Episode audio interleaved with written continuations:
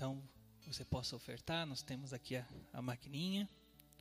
Você também que está em casa, pode ofertar também.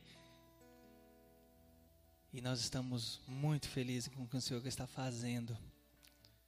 Eu estava falando para o pessoal do louvor que toda vez que eu estou aqui e eu estou ministrando, eu olho para cá, para o prédio e já imagino o nosso prédio pronto. O projeto que Deus colocou no nosso coração. Já vendo tudo direitinho, com o mezanino. Quando eu estou subindo a rua da igreja, eu já fico olhando para cima como se ele estivesse bem alto. E com os olhos da fé a gente vai contemplando. Porque o Senhor, Ele faz grandes coisas quando nós nos movemos em fé. E quando a gente deixa o Senhor nos mover em fé, é capaz a gente ver algo, algo que ainda não existe, se mover por aquilo e trabalhar em prol que aquilo aconteça. E pensando muito nessa, nesse tema, o Senhor colocou uma palavra para ministrar nesta noite. E o tema da palavra dessa noite é erguendo os muros. Então gostaria que você abrisse a palavra do Senhor lá em Neemias, capítulo 1.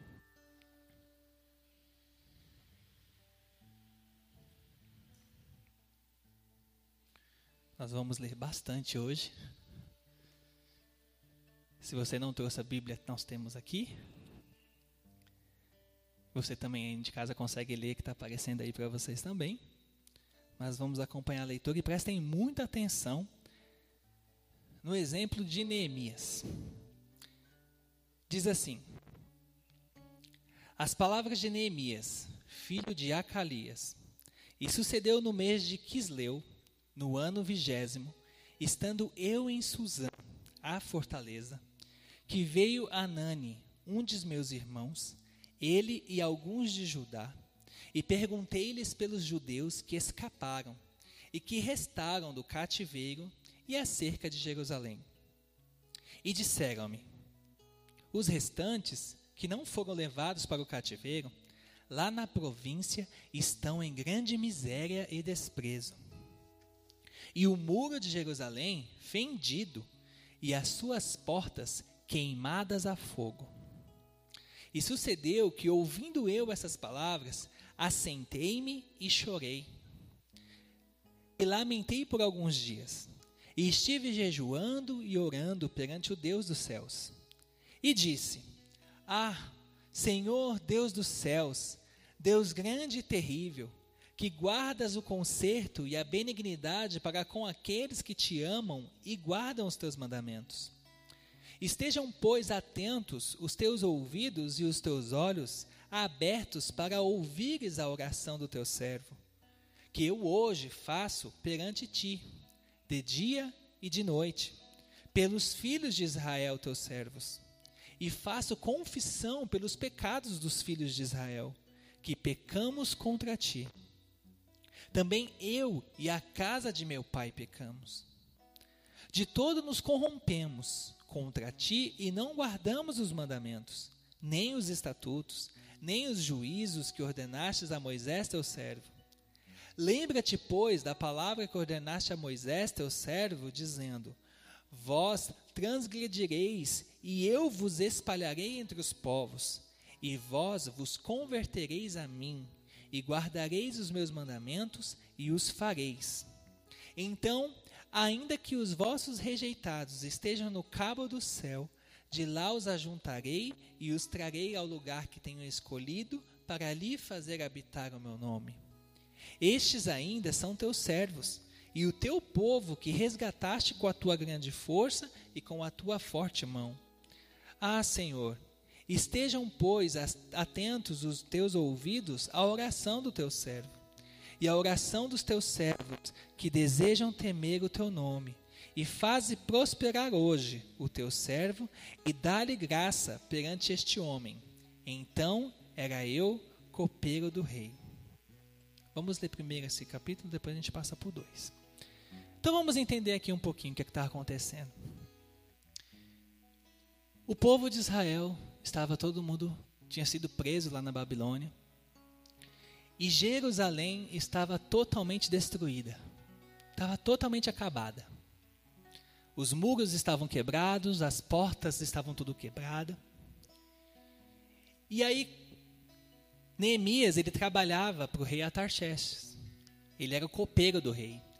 E quem não sabe, copeiro era o, o, responsável por cuidar do rei, a ponto de a comida e a bebida do rei, esse copeiro tinha que comer e beber antes do rei, porque se a comida ou a bebida estivesse envenenada, era o copeiro que morria. Então ele tinha uma, uma, uma posição muito próxima do rei. E aí ele pergunta, porque ele já estava preso lá no, no reinado da, da. Cadê aqui? Em Nizam. É, isso. Ele já estava muito tempo lá e ele não tinha notícias. E aí ele pergunta: e aí, como é que tá? Como é que está lá Jerusalém? Como é que está todo mundo que estava lá preso? Como é que estão as coisas? E aí ele recebe a notícia que estava tudo desolado, estava tudo quebrado. Tipo, a terra natal dele estava toda destruída. E quando Neemias recebe essa notícia, o que acontece com ele? Ele se entristece. Porque ele começa a entender que o povo dele estava sofrendo. E ele vivia lá do bom e do melhor, porque ele estava lá com o rei. Por mais que ele tinha uma profissão perigosa, mas ele estava lá vivendo do bom e do melhor. Mas aqueles que era povo dele, sangue do sangue dele, estava perecendo, estava morrendo. E aí nesse momento, Neemias ele se compadece pelo povo dele, se entristece e começa a orar. E aí ele faz toda essa oração. E o interessante é que quando ele faz essa oração, ele se coloca como se ele estivesse lá, sofrendo com eles. E ele começa a falar: Deus, olha só para nós, olha só para o nosso povo, que estamos sofrendo, lembra, lembra das tuas promessas. E eu sei que nós pecamos, nós pecamos contra o Senhor. Nós estamos, fomos presos na Babilônia porque nós erramos. Eu sei que toda essa destruição em Jerusalém é porque nós erramos. Mas tenha misericórdia, Senhor. Então Neemias ele se move em prol de tudo que estava destruído ali. E o Senhor começou a colocar no meu coração que muitas vezes vão existir coisas que nós vamos enxergar e vamos passar e vamos ficar sabendo que antes de nós tomarmos qualquer atitude, nós vamos precisar se voltar ao Senhor em primeiro lugar. Às vezes você está com sonhos, projetos na sua vida que você gostaria que acontecesse, você quer trabalhar em prol disso, que muitas vezes você está vendo ruínas, porque você começa a enxergar que está tudo destruído. O seu sonho não vai se realizar porque você acha que ele está todo quebrado, ele está todo destruído, você acha que você não vai alcançar. Antes de você tentar sair por aí e fazer alguma coisa, você precisa voltar ao Senhor. Se colocar diante da presença de Deus e falar: Senhor, está tudo quebrado. Está tudo destruído. O meu plano, meu sonho está tudo destruído. Minha casa está toda destruída, Senhor. Muitas vezes a nossa família, muitas vezes a gente vai ter sonhos com a nossa família e a nossa família vai estar totalmente desestruturada, toda quebrada. E aí nós vamos precisar voltar ao Senhor, se voltar ao Senhor em primeiro lugar e entender que sem o Senhor nós não somos nada, como Neemias começou a entender ali. Antes dele tomar qualquer posição, ele se voltou ao Senhor. E depois no capítulo 2, ele continua assim, ó. E sucedeu, pois, no mês de Nisan, no ano vigésimo do rei Artaxerxes, que estava posto, vinha diante dele, e eu tomei o vinho e o dei ao rei. Porém, nunca antes estivera triste diante dele. E o rei me disse: Por que está triste o teu rosto? Pois não está doente. Não é isso senão tristeza de coração? Então temi muito em grande maneira e disse ao rei: Viva o rei para sempre. Como não estaria triste o meu rosto, estando a cidade, o lugar dos sepulcros de meus pais, assolada e tendo sido consumidas as suas portas a fogo? E o rei me disse: Que me pedes agora? Então orei ao Deus dos céus e disse ao rei: Se é do agrado do rei, e se o teu servo é aceito em sua presença, peço-te que me envies ajudar a cidade do sepulcro de meus pais, para que eu a edifique. Então o rei me disse, estando a rainha sentada junto a ele: Quanto durará a tua viagem? E quando voltarás? E aprove ao rei enviar-me, apontando-lhe eu um certo tempo. Disse mais ao rei: Se ao rei parece bem, deem-se-me cartas para os governadores da além do rio, para que me deem passagem até que chegue a Judá como também uma carta para Asaf, guarda do jardim do rei, para que me dê madeira para cobrir as portas do passo da casa, e para o muro da cidade, e para a casa em que eu houver de entrar. E o rei mais me deu, segundo a boa mão de Deus sobre mim.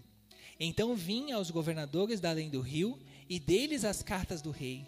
E o rei tinha enviado comigo chefes do exército e cavaleiros. O que ouvindo Sambalate, o Oronita, e Tobias, o servo amonita, lhes desagradou com grande desagrado que alguém viesse a procurar o bem dos filhos de Israel. Por enquanto até aqui. O que aconteceu? Neemias ficou triste, orou ao Senhor, entendeu que aquele problema que estava acontecendo ali era dele também. E aí ele continuou a vida dele, ele foi trabalhar. E o rei percebeu que ele estava muito triste. E aí o rei perguntou: Mas e aí, o que está acontecendo? Por que, que você está tão triste assim? Você não está doente? Se você não está doente, essa tristeza que você está sentindo é algo do coração, é algo que te afligiu. Quantas vezes, por causa das situações que nós estamos vendo, que estão destruídas, sonhos destruídos, planos que estão assolados, o nosso semblante fica triste. Quantas vezes as pessoas começam a enxergar em nós que nós estamos tristes porque aqueles planos que nós tanto sonhamos, tantos eh, planejamos, estão assolados, estão totalmente quebrados.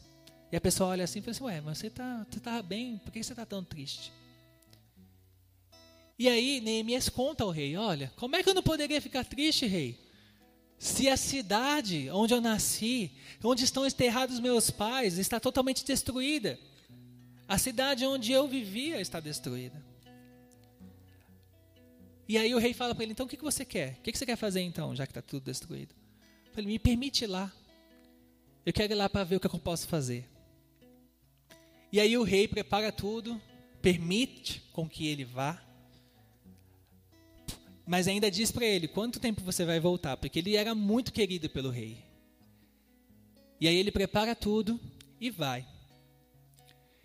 E o interessante, queridos, é que ele vai, e quando ele vai diante dos governadores, que nas províncias tinham os governadores, tanto que ele levava cartas é, para que permitissem ele passar, Sambalate e Tobias ficam sabendo que existe alguém que está buscando o bem para Jerusalém.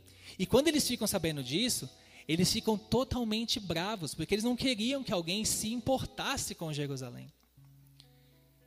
E sabe de uma coisa, queridos? Quando nós estamos prestes a fazer alguma coisa para que os nossos sonhos, nossos planos, nossos projetos tomem, comecem a tomar forma, mesmo quando estão destruídos, porque não existe nada, queridos, que esteja destruído que a gente não possa consertar.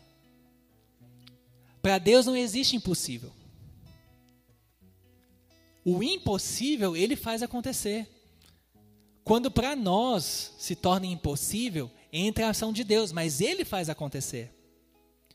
Então não existe plano, não existe projeto, não existe família falida que Deus não possa curar, que Deus não possa transformar. Não existe projeto difícil, não existe projeto impossível. Existe uma mente que pensa que existe alguma coisa impossível. Mas para Deus, nada é impossível. Porque a palavra de Deus nos diz: tudo é possível ao que crer. Mas aí Sambalat Tobias fica sabendo. E já não gosta muito. E já começa a oposição, porque eles já começam pensando: opa, tem alguém querendo o bem de Jerusalém. E no nosso caminhar, queridos, vão existir muitos sambalates e muito Tobias. E Deus falou muito grande, muito fortemente comigo, e mais para frente ainda você vai ver o que, que ele fazia, o que, que eles faziam. É que oposição sempre vai existir ao nosso redor, e muitas vezes essas oposições serão pessoas muito próximas da gente. E que a gente precisa ficar muito ligado nisso. A palavra de Deus diz, queridos, que os nossos maiores inimigos seriam de dentro da nossa própria casa. E existem muitos inimigos dos planos de Deus sobre nós. Enquanto eu preparava essa palavra, o Senhor foi falando também sobre a nossa construção. Nós estamos aqui empenhados, nós vamos viver esse grande sonho do Senhor. E agora que a gente começou, queridos, vamos ter muita gente trabalhando em prol, mas também vamos ter muito sambalate e Tobias. Muita. Muita gente que não quer ver esse projeto avançar. Mas no nome de Jesus, nós vamos erguer os muros. E essa palavra não é só sobre a nossa igreja, porque o Senhor falou muito comigo sobre as duas coisas. Não tem como você trabalhar em um projeto físico se a sua vida não estiver construída no Senhor. Não tem como. Não tem como você colocar suas mãos para trabalhar se o teu coração e a tua vida não estiver alicerçado no Senhor e trabalhando também em prol da vontade do Senhor na sua vida. Porque o espiritual, ele reflete no material. Ele sempre vai refletir. Continuando aqui, diz assim no versículo 11: E cheguei a Jerusalém, e estive ali três dias. E de noite me levantei, eu e poucos homens comigo, e não declarei a ninguém o que o meu Deus me pôs no coração para fazer em Jerusalém. E não havia comigo animal algum, senão aquele em que eu estava montado. E de noite, saí pela porta do vale, para a banda da fonte do dragão, e para a porta do monturo. E contemplei os muros de Jerusalém, que estavam fendidos, e as suas portas, que tinham sido consumidas pelo fogo. E passei à porta da fonte e ao viveiro do rei. E não havia lugar por onde pudesse passar a cavalgadura que estava debaixo de mim. Então de noite subi pelo ribeiro e contemplei o muro e voltei, e entrei pela porta do vale, e assim voltei. E não souberam os magistrados onde eu fui, nem o que eu havia feito. Porque ainda até então, nem aos judeus, nem aos nobres, nem aos magistrados, nem aos mais que faziam obra, tinham declarado coisa alguma. Vou precisar trocar de microfone, né?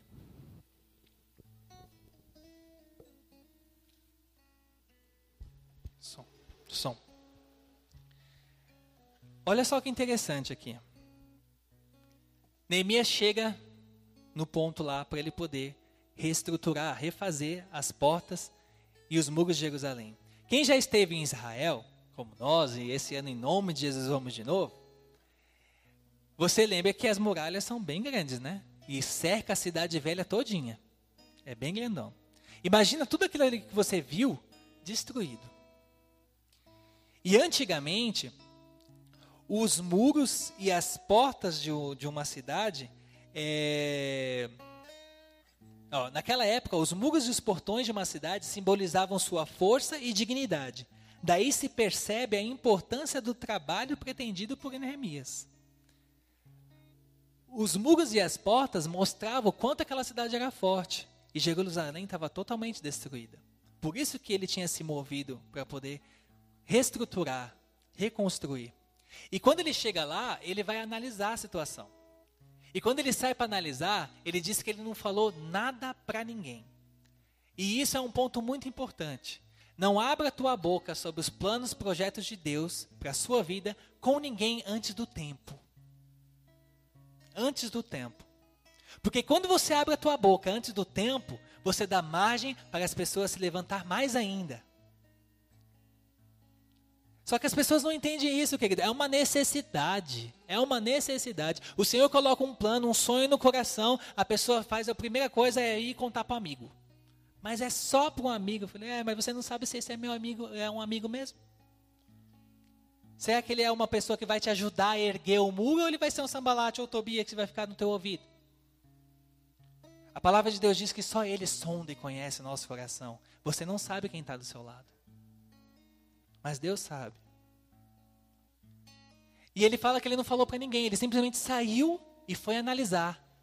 Ele foi ver o que ele tinha que fazer, como ele precisava fazer, o que seria necessário fazer.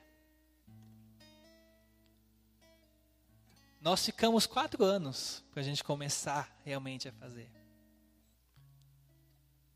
E agora que a gente começou, tem muita gente sabendo. Porque nas redes sociais, né? A gente já postou, já fez. E hoje com as redes sociais, meu Deus, né?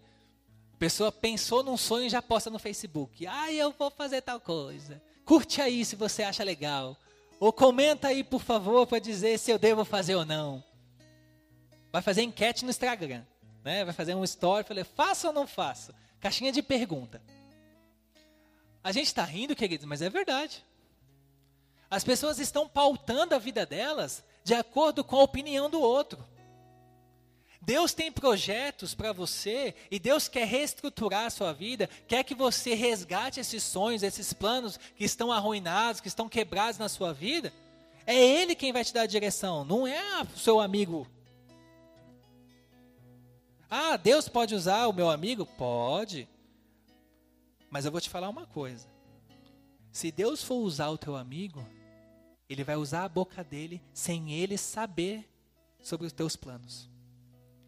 Aí ele vai chegar e Deus vai usar a boca dele para dizer: o teu plano, o teu sonho, sim, é para você fazer dessa forma, porque eu estou contigo. O Senhor está dizendo para você. É isso que vai acontecer, queridos. O dom do Espírito Santo, o dom de ciência, é assim que funciona. A pessoa não sabe nada do que está passando na tua vida. Não sabe nada, você não comentou nada. Aí ela chega com uma palavra assim e você pensa: Meu Deus, eu não falei nada e a pessoa está falando tudo o que eu estou passando, está me dando a direção que eu pedi do Senhor. Aí é do Senhor, queridos. Agora esse negócio de, ah, vou contar para fulano e ver o que, que ele tem. Aí ele vem com uma direção totalmente oposta. Aí, ó, já era. Aí você não sabe por que, que tudo está dando errado. Aí você não sabe por que, que o caminhar não está dando certo. Não abra a tua boca antes do tempo correto. Vai haver o tempo que todo mundo vai ficar sabendo do que tem que fazer, porque vai mostrar. Vai aparecer. Mas quando for para saberem, você já vai estar bem estruturado e vocês vão entender por quê. Versículo 17 diz assim: Então lhes disse: Bem vedes vós a miséria em que estamos, que Jerusalém está assolada e que as suas portas têm sido queimadas. Vinde, pois, e reedifiquemos o muro de Jerusalém, e não estejamos mais em opróbrio. Então lhes declarei como a mão do meu Deus me fora favorável, como também as palavras do rei, que ele me tinha dito. Então disseram: Levantemo-nos e edifiquemos e esforçaram as suas mãos para o bem. O que ouvindo Sambalate o Oronita, e Tobias o servo Amonita, e Gesem o Arábio, zombaram de nós, e desprezaram-nos e disseram, Que é isso que fazeis? Quereis rebelar-vos contra o rei?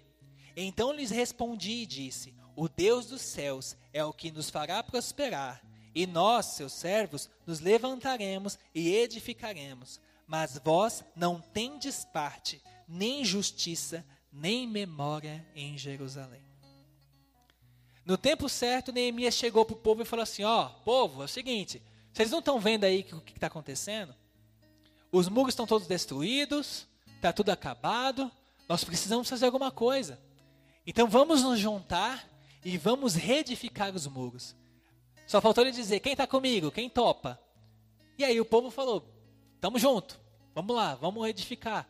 Porque aquilo já estava se tornando um, um símbolo de vergonha para Jerusalém. Um símbolo de vergonha para o povo de Deus. Mas quando eles se levantam para fazer, Aí Sambalat, Tobias e ainda mais um, né? G100, três. Porque para coisa ruim se junta rápido. Começou, mas o que, que é que vocês vão fazer? Vão gastar tempo fazendo isso aí? Por acaso vocês estão querendo se rebelar contra o rei? E aí eles começam a colocar coisas contra, jogar areia contra os planos. Só que Neemias ele se levanta e fala assim: Olha, Deus falou para eu fazer isso. E vocês não têm parte nenhuma com relação a esse projeto. É tipo assim: fica quieto que você não faz parte, sai fora. Foi isso que Neemias quis dizer. Trazendo para o dia de hoje, foi o que Neemias disse para o povo. Queridos, quando a gente vai fazer o plano, o sonho de Deus, o projeto de Deus, vamos reedificar algo que está em ruínas. Sabe aquele, aquela situação na sua vida que muitas pessoas já sabem que está tudo destruído e já até se tornou motivo de vergonha para você? E Deus está querendo transformar, mudar, restaurar?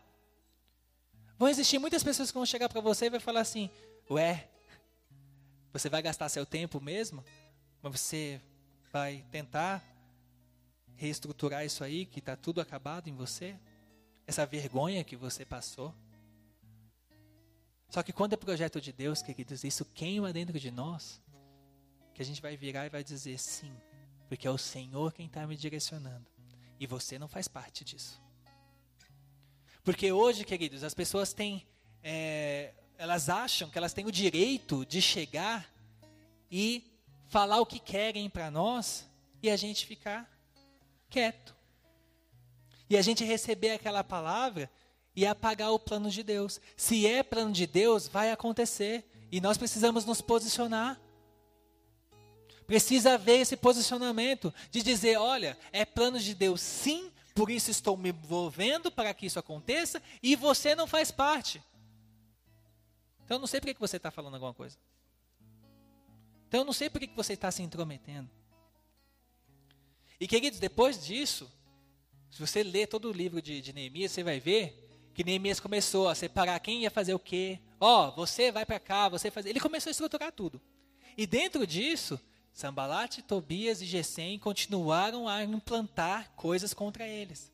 Tentaram fazer Neemias fazer coisa errada para que eles pudessem dizer: olha lá, ó, tá fazendo, prende ele. Tentaram desencorajar todos aqueles que estavam junto com ele.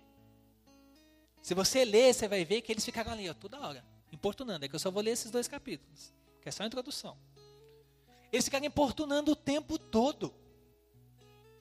Mas, queridos, quando é projeto de Deus, quando é direção de Deus, não importa o que fizerem, nós vamos ouvir a voz de Deus e vamos trabalhar em prol daquilo que o Senhor colocou em nossos corações. E enquanto eu estava lendo essa palavra, eu pensando na nossa construção, pensando na nossa vida. Porque, queridos, o que tem de gente para tentar nos fazer recuar é fogo, né? Tem muita gente. Difícil você chegar e ouvir alguém falar assim para você: vai na fé, em nome de Jesus vai dar certo, estou orando por você, você vai avançar, você vai conquistar. Não. O que mais aparece é: o que, que você vai tentar? Ah, vai, vai voltar a estudar depois de tanto tempo?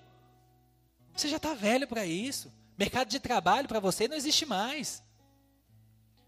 Ah, ministerialmente, você quer, almeja alguma coisa no seu ministério? Não, já passou o tempo para você. Vai, senta aí, fica sentadinho no banco que é melhor. Ou então, ah, não, tem muito trabalho, deixa quieto. Deixa para os outros fazer. E dentro de você está aquela chama queimando, falando: não, mas eu tenho que fazer. Eu tenho que trabalhar em prol desse plano. Eu tenho que trabalhar em prol desse sonho, desse projeto. Só que muitas vezes a gente dá muito ouvido para Sambalat, Tobias. E outra coisa que Deus também colocou no meu coração, queridos, é que é muito fácil a gente também identificar quem está sendo Sambalat conosco, mas muitas vezes a gente pode se tornar um. Muitas vezes eu e você podemos começar a agir como um Sambalat Tobias na vida do outro. Você já parou para pensar como é que você tem reagido quando alguém vem falar alguma coisa com você? Porque o nosso papel, queridos, não é abafar nada, só se, presta atenção, só se Deus falar conosco para nós darmos uma direção diferente, falar, ó, abre o teu olho, porque eu acho que não é bem por aí, mas ore. vai você orar ao Senhor. Porque o Senhor faz isso também, queridos. Às vezes a gente tem sonhos, planos, e a palavra de Deus diz que o coração do homem é enganoso. Então, às vezes, você pode estar com um sonho, um plano dentro de você, que foi o próprio Deus que tirou, que você pode estar identificando e falar assim: ah, é, eu tenho tal plano que eu deixei, e eu queria reestruturar, queria voltar, mas foi o próprio Deus que arrancou. E às vezes você está pensando assim fala: não, vou trabalhar em prol, e aí o Senhor usa alguém para te dizer: olha, presta atenção, será que é realmente de Deus? Mas vai orar. Quem realmente é de Deus, querido, vai pedir para você buscar a confirmação do Senhor. Não vai simplesmente chegar para você e falar, não faça, pronto, acabou. Não vai. Vai falar, olha, eu acho que não é bem por aí, mas é melhor você confirmar com o Senhor. Vai orar. Bota o joelho no chão. Entra no teu quarto, fecha a porta, ora ao Senhor, pede, pede a direção e Ele vai te dizer se é para você fazer ou não. Se é para você continuar vivendo esse plano ou não. Então, queridos, erguendo os muros, nós precisamos estar muito ligados com o Senhor para fazer isso. Erguer os muros dos nossos planos, erguer os muros dos nossos sonhos, erguer os muros da nossa igreja. Nós precisamos estar ligados com o Senhor o tempo todo, para que nós não sejamos enganados. A palavra de Deus diz que o povo pereceu por falta de conhecimento, por falta de buscar o Senhor, por falta de entender quem, qual era a direção de Deus. E tem muitos que estão perdendo por causa disso. Amém? Então eu gostaria que nós ficássemos de pé, então vamos orar. Você identificou na sua vida, você sabe como é que está a sua, sua vida, seus planos, seus sonhos. Se você tem dado muito ouvido para os outros e não ouvido ao Senhor. Você também que está aí nos assistindo, é a mesma coisa. Ou você que está assistindo depois. Eu gostaria que você fechasse seus olhos agora e orasse ao Senhor. Você sabe quais são os planos, os sonhos que você precisa apresentar diante de Deus. Aquilo que o Senhor colocou enquanto nós estávamos aqui comentando da palavra, Deus já foi colocando dentro de você. Já foi mostrando para você, é verdade. Eu tenho esse sonho, eu tenho esse plano. Eu tenho deixado as pessoas falarem coisas. Eu tenho identificado. Eu tenho aberto minha boca antes do tempo. Eu tenho compartilhado com quem eu não deveria. Ou muitas vezes eu estou sendo sambalate, eu estou sendo Tobias na vida de alguém. Peça perdão, queridos. Fala, Senhor, no nome de Jesus, eu quero viver os teus planos da forma que o Senhor está me ensinando. Eu quero erguer os muros, Senhor, dos planos, dos sonhos, dos projetos que o Senhor tem a realizar na minha vida e através de mim. Senhor, eu quero também erguer os muros deste lugar. Quero erguer os muros deste lugar também, Senhor. Não somente no físico, mas no espiritual também. Para viver este novo tempo que o Senhor já está colocando sobre as nossas vidas. Senhor, nós te louvamos, ó Deus, por esta palavra, pelo Senhor nos ensinar. E nós estamos aqui, Senhor, para colocar nossos sonhos, nossos projetos, nossos planos diante da tua presença. Mesmo aquele plano, Senhor, que dentro de nós já havia morrido, já estava totalmente destruído. Sonhos, Senhor, de construir família. Sonhos, Senhor, de ver a família restaurada. Sonhos, Senhor, de fazer faculdade. Sonhos, Senhor, de viagens. Sonhos, tantos sonhos, tantos sonhos. Só o Senhor sabe os sonhos, ó Pai, que estão aqui e mostrando diante de Ti que estão destruídos. Mas o Senhor é fiel e justo, Senhor, para fazer acontecer, para reestruturar, para reerguer estes muros, Senhor. Assim como Neemias, ó Pai, nós olhamos para nós e pedimos, Senhor, tenha misericórdia de nós. E que possamos, ó Pai, ser movidos pelo Teu Espírito para reedificarmos, ó Pai, esses muros. Reedificarmos, Senhor, essas paredes.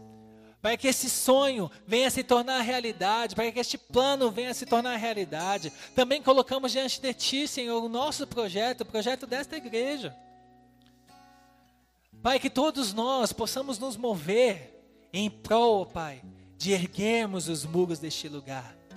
e a cada etapa nós possamos também edificar espiritualmente, declarando, Senhor, a tua vontade neste lugar.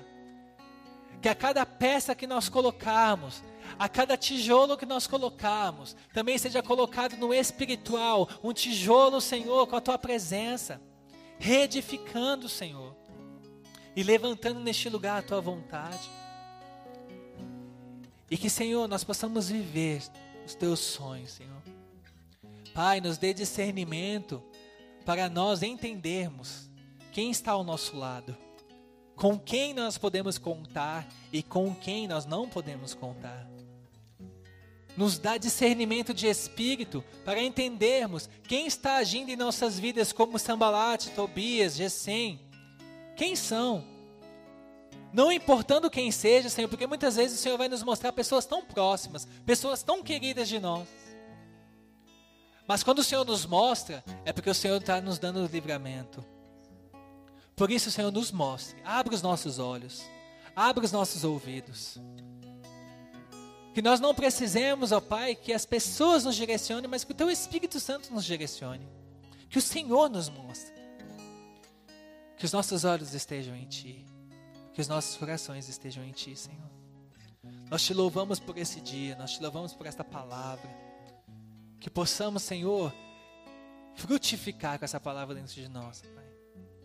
Nós te louvamos, te bendizemos e te exaltamos nesta noite. Em nome de Jesus. Amém e amém, Senhor.